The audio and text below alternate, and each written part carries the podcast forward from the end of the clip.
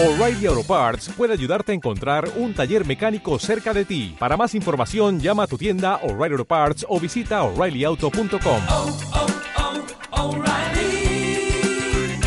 oh, Parts. Podcast Millennium.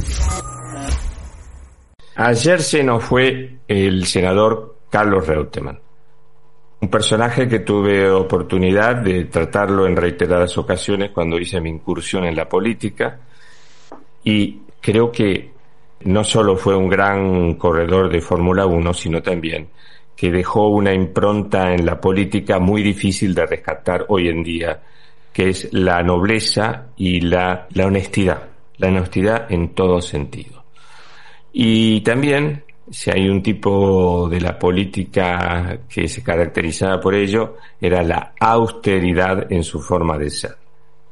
Si bien él tenía un patrimonio importante que había acumulado durante su actividad deportiva como piloto de Fórmula 1, estaba en una posición cómoda, pero lo que más le encantaba era el campo, vivir, sentir el olor de, de, de, la hierba. Yo lo conocí cuando era el tramo final de gobernador y realmente era un tipo muy agradable para conversar, por momentos parco, pero por otros momentos un gran estratega. Estuvo a punto de ser presidente de la República y según él dijo en aquel momento, vi algo que no me gustó. Ese vi algo que no me gustó se refería básicamente a que no le gustaba la situación de la Argentina, creía que en ese momento la situación era ingobernable y que el tema de los planes y programas de empleo era una bomba de tiempo. Y la verdad que no se equivocó.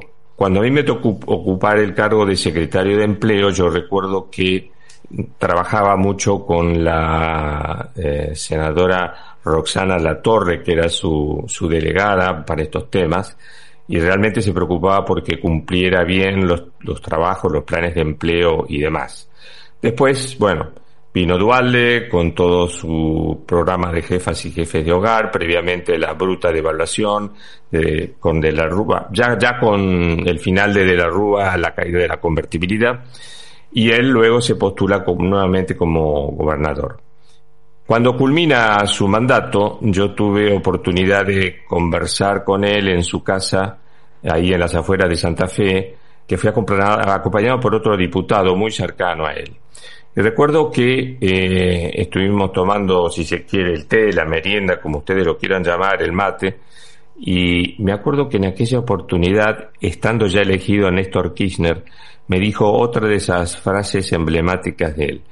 Me dice, estoy convencido, Diego, que eh, Argentina necesita un paseíto por la izquierda. Yo le dije, ¿estás seguro? Me dice, sí. Creo que es la única manera que aprendan a votar como corresponde. De todos modos, yo a esto no lo veo. Y efectivamente, no lo vio ni funcionó como, como otros pensaban. Sí funcionó como él pensaba. Y hablé con él la última vez, hará dos meses y medio, donde lo llamé por un tema estrictamente de, de, de, del funcionamiento del Parlamento y lo noté muy bien en ese momento, pero extremadamente preocupado por la pandemia, pero ya un tema que entraba en el terreno, yo diría, de la honda preocupación. Incluso le pregunté si había ido al, al aniversario de Ferrari me dijo que no.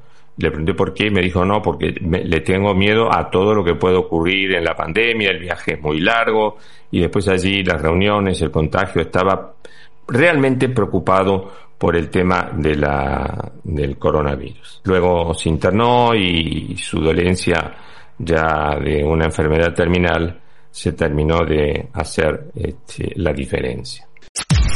Podcast Millennium.